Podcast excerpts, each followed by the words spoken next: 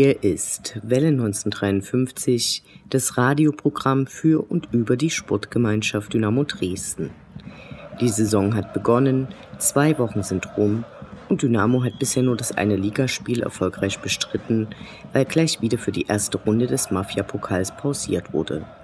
Die Schwarz-Gelben konnten selbst verschuldet nicht teilnehmen, war doch der Sachsen-Pokal leichtfertig hergeschenkt worden und die Ligaplatzierung am Ende zu schlecht. Dafür kommt nun gleich eine herausfordernde englische Woche. Besser hätte der Saisonstart kaum laufen können. Bielefeld wurde mit null Punkten nach Hause geschickt. Der Optimismus der Dynamo-Fans zeigt sich auch in den Verkaufszahlen der Jahreskarte. Diesmal gingen fast 14.000 über die Ladentheke. Da dürfte es, sofern es spielerisch gut läuft, bei einigen Partien doch schwieriger werden, eine Eintrittskarte zu bekommen. Die schlechten Zeiten, als Corona abklang Dynamo aber die längste Niederlagenserie der Vereinsgeschichte hinlegte, sind erstmal vorbei. Wir klopfen vorsichtshalber mal aufs Holz. Nun kommen, wie vom Trainer gewünscht, noch weitere Neuverpflichtungen. Los ging es mit Lars Böning, der die Innenverteidigung stärken soll. Geöffnet ist das Transferfenster noch bis zum 1. September. Auch die Kommunikationsabteilung hat einen Neuzugang zu verzeichnen, einen neuen Pressesprecher. Ihr hört die 168. Ausgabe von Welle 1953. Mein Name ist Annie Vidal. Sportfrei.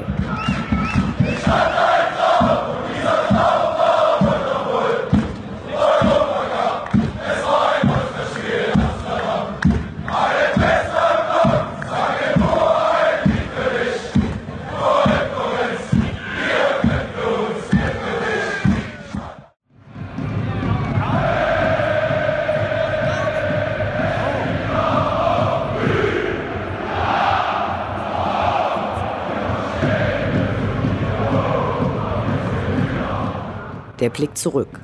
Was ist passiert? Was war großartig? Was hätte nicht geschehen dürfen? Infos zu den absolvierten Liga- und Pokalspielen.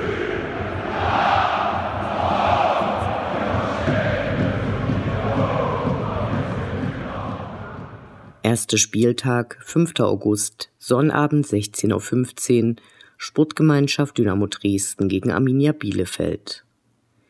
Im Mai 2014 war die Dynamo-Welt nicht gerade in Ordnung. Am vorletzten Spieltag hatte Dynamo eine 0 zu 4 Klatsche gegen Kaiserslautern erlitten, damals eingeleitet von einem Eigentor Toni Leistners, den sich ja einige nochmal in Dresden in diesem Sommer vorstellen konnten, bevor er sich doch für die insolvenzgebeutelten Hertaner entschied. Am letzten Spieltag der Saison 2013-2014 trafen dann Dynamo und Bielefeld aufeinander – Dynamo auf dem Relegationsplatz nach unten, punktgleich mit Bielefeld, die eine schlechtere Torbilanz aufwiesen. In dieser Partie ging es damals nur um die Entscheidung, wer noch Relegation für einen Verbleib in der zweiten Liga spielen darf oder direkt runtergeht.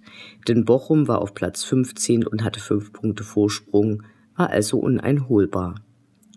In dieser dramatischen Ausgangslage begann dann eine Partie, die das unrühmliche Ende einer sehr schlechten Saison markierte. Die erste Stunde des Spiels war grauenvoll, schenkte doch ausgerechnet Fabian Klos Dynamo zunächst zwei Tore ein. Dies nur zum Verständnis, warum sich unser Mitleid für den mittlerweile seit langem dienstältesten Bielefelder in Grenzen hielt, als er in der Relegation gegen Wien Wiesbaden mit 0 zu 4 im Hinspiel unterging und auch im Rückspiel mit einem Treffer den erneuten Untergang nicht aufhalten konnte. Zurück zu 2014.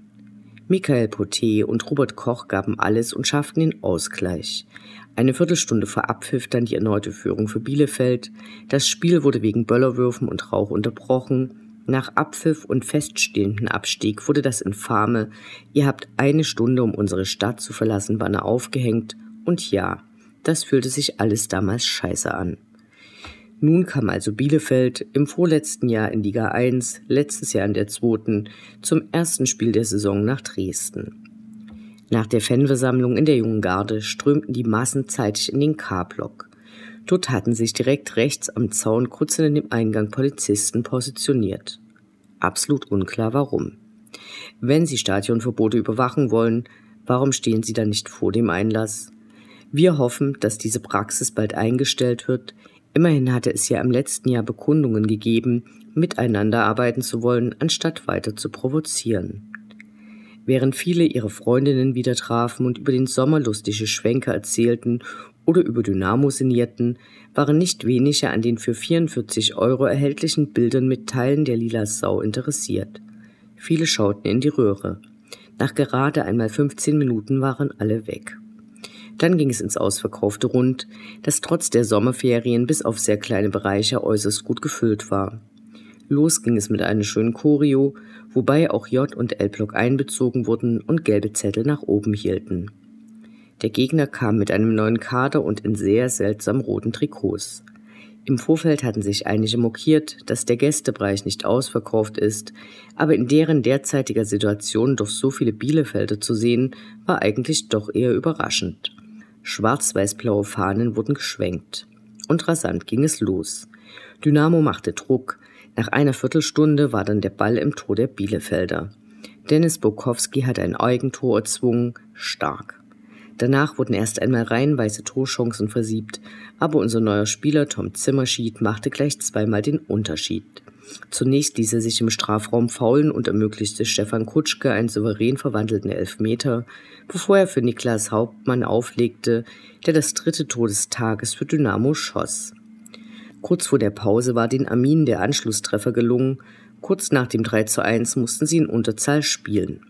Das ganze Stadion brannte voller Leidenschaft, außer mit der mal wieder mangelnden Chancenverwertung waren alle glücklich und der Saisonstart wunschgemäß vonstatten gegangen. Unendlich sind die Weiten des Universums der Sputtgemeinschaft Dynamo Dresden. Alles rund um die SGD.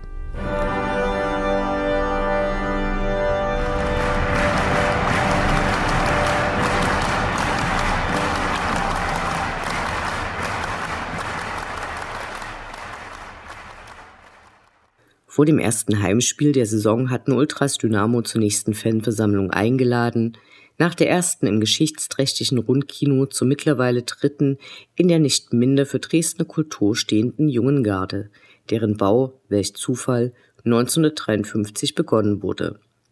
Schon auf dem Weg dahin sah man viele im gelben Trikot auf den Wegen des großen Gartens. Gegen eine Spende von zwei Euro erhielt man einen großen Aufkleber und Zutritt. Rechts neben der Bühne war ein Spendentisch für die Sommersammelaktion für die Träberhilfe aufgebaut, an dem auch Dynamos neuer Geschäftsführer Kommunikation David Fischer einen Beutel abgegeben hatte.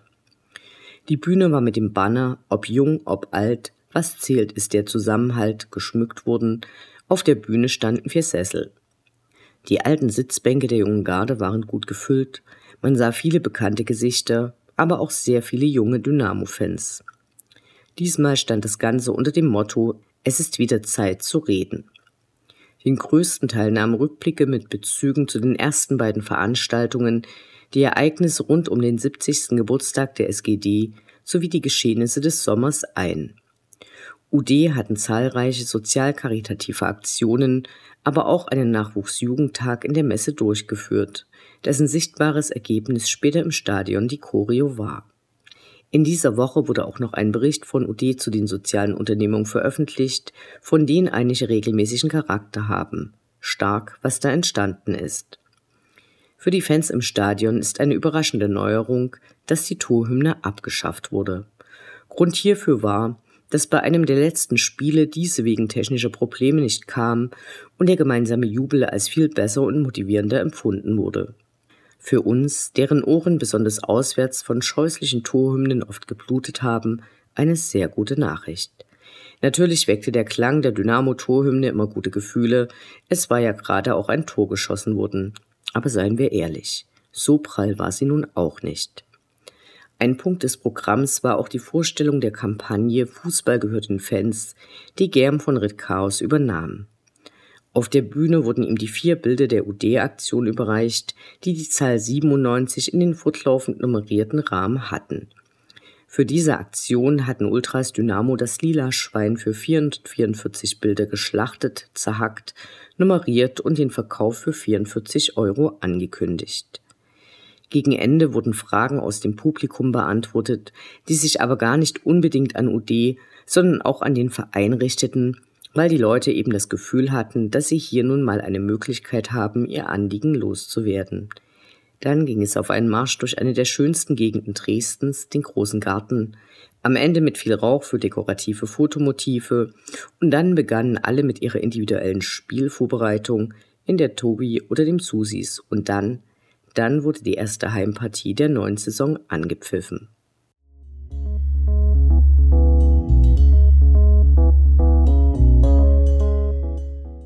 Beim Mitgliederstammtisch am 1. August zum Thema Frauenfußball bei Dynamo wurden recht kontrovers die vom Verein vorgestellten Pläne diskutiert, wie und ob überhaupt Frauenfußball bei Dynamo gespielt werden könnte.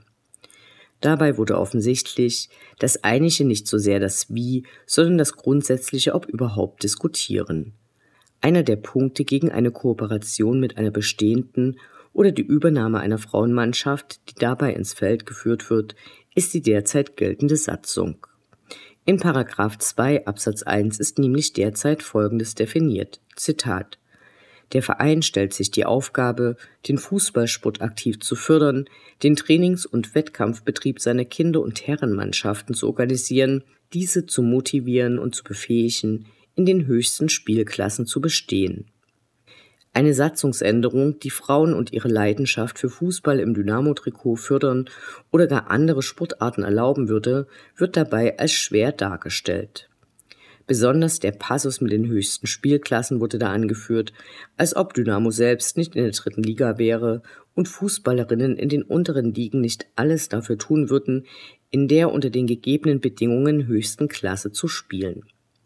Dank Super Elu eine Formulierung, die wir bis heute nicht für möglich gehalten hätten, wurde nun auch einer breiteren Öffentlichkeit bekannt, dass Dynamo Dresden in den Anfangsjahren durchaus ein Mehrspartenverein war. In der Super Elu wurde jedenfalls ein Artikel über die Ausstellung 70 Jahre, 70 Trikots veröffentlicht.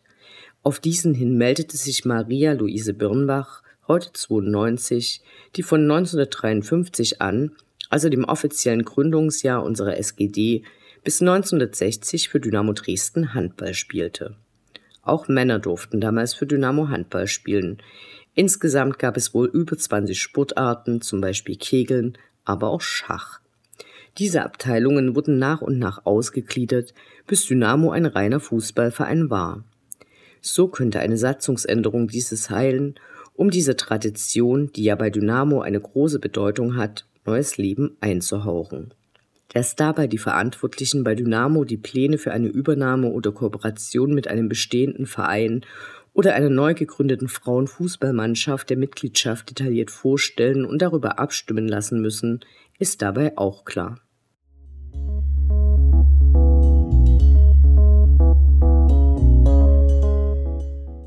Die Crowdfunding-Aktion Fußball gehört den Fans des FSV Zwickau hat nun noch einmal richtig Fahrt aufgenommen war vor zwei Wochen bereits die Funding-Schwelle von 250.000 Euro erreicht worden, ab der diese Spenden dem Sammelzweck, also der Rettung des FSV zugutekommen, wurden nun noch einmal ein paar Schippen draufgelegt. Größere, um nicht zu sagen fette Beträge kamen zum Beispiel durch die Schlachtung des Lila Schweins durch UD zusammen. Hier wurden 20.503 Euro überreicht. Im internationalen deutschsprachigen Bereich wurden vor allem Spenden aus dem Österreichischen bekannt, stellvertretend seien hier die Fans des FC Blau-Weiß-Linz genannt. Die Solidaritätsbekundungen zur Kampagne in Form von Tapeten in diversen Stadien können kaum noch gezählt werden.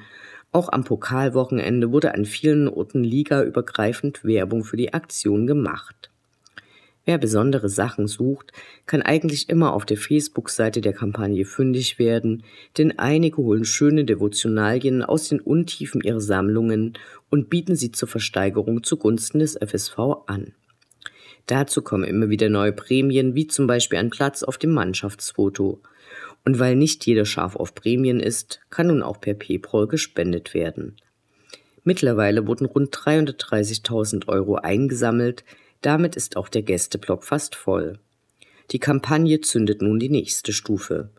Die laufende Woche wurde zur internationalen gelabelt, alle wichtigen Beiträge wurden übersetzt und können nun fleißig auch international geteilt werden.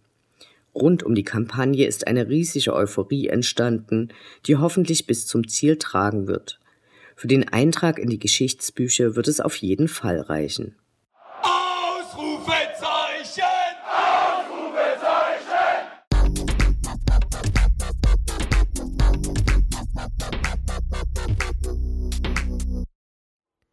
Der Blick nach vorn. Die nächsten Spiele, die nächsten Termine. Hoffnung und Zuversicht. Niederlage oder Ufter.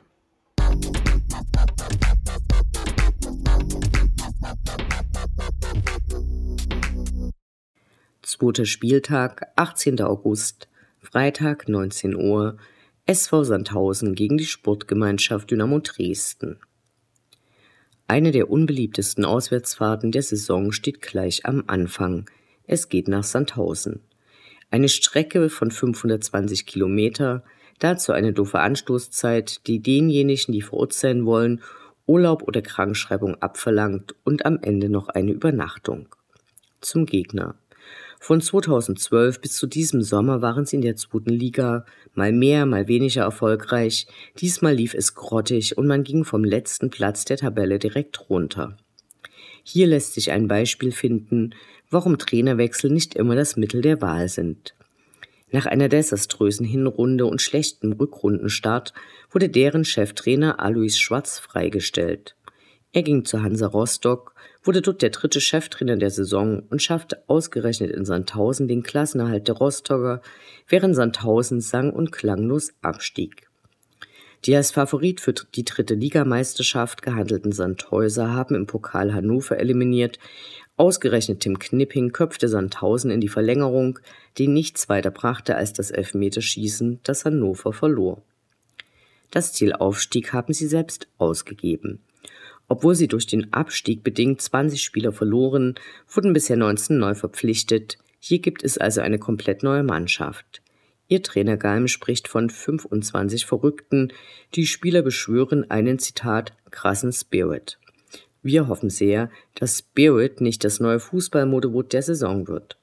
Auch Unterharing sprach nach seinem Pokalsieg gegen Augsburg vom Spirit, diesmal vom brutal geilen Spirit X. Nochmal zu Sandhausen. Vom ersten Ligaspiel steht ein 0 zu 0 in Lübeck zu Buche.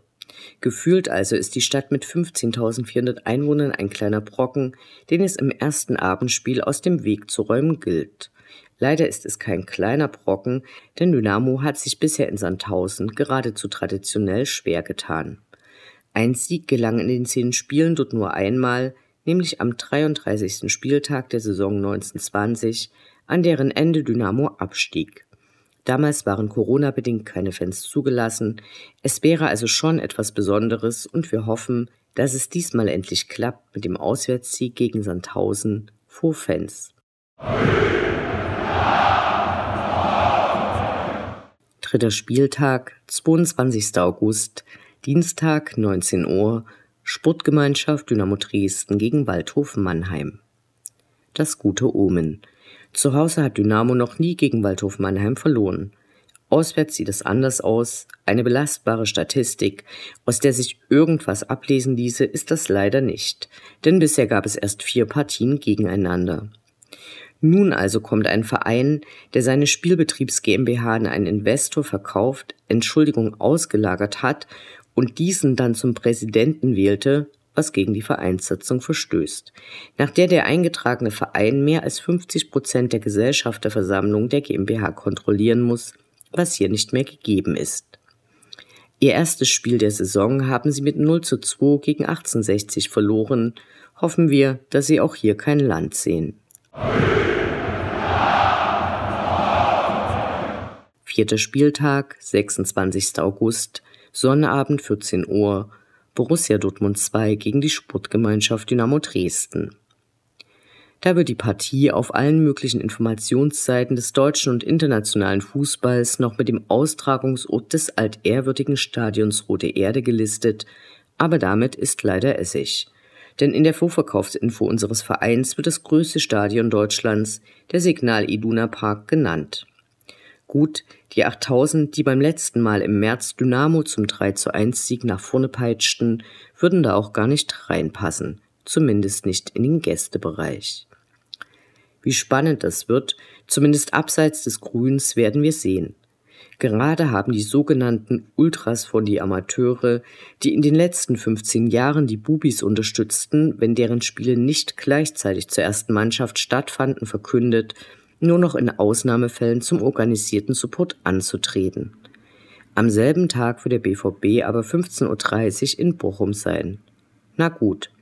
Für Dynamo ist es ja eh nicht das Allerwichtigste, gegen wen es geht. Die mehr als 1000 Kilometer hin und zurück müssen so oder so abgerollt werden. Die Verfasstheit der Bubis ist dabei nach dem ersten Spieltag nicht wirklich abzuschätzen. In ihrem ersten Spiel kamen sie über ein 0 zu 0 gegen den Aufsteiger Preußen Münster nicht hinaus. Wir wünschen uns natürlich viele verwandelte Torchancen, klar. Fünfter Spieltag, 2. September, Sonnabend 14 Uhr, Sportgemeinschaft Dynamo Dresden gegen FC Ingolstadt 04. Wenige Vereine ringen uns noch weniger Begeisterung ab als der Gegner des fünften Spieltages. Ingolstadt, von einigen auch despektierlich FC Audi-Stadt genannt, gehören doch knapp 20 Prozent des Vereins besagten Autobauer. Eigentlich hatten sie immer sehr hochfliegende Ambitionen. Am Ende reichte es in der letzten Saison mit zehn Punkten mehr als der erste Absteiger Meppen für den elften Platz – nachdem sie im Jahr zuvor direkt als letzter aus der zweiten Liga abgestiegen waren. Sie kommen mit ihrem neuen Trainer Michael Kölner, der zur letzten Winterpause bei 1860 entlassen worden war. Der hat die Nachfolge des auch bei uns äußerst unglücklich agierenden Gerino Capretti angetreten. Im ersten Spiel der Saison haben sie gegen Ferl 1 zu 2 verloren. Gerade mal 5000 hatten sich zu diesem Spiel eingefunden. Aber gut, für die Stimmung zu einem Heimspiel sind sie ganz alleine verantwortlich und auch gegen solche Langweiler muss erstmal gewonnen werden. Dynamo Allee.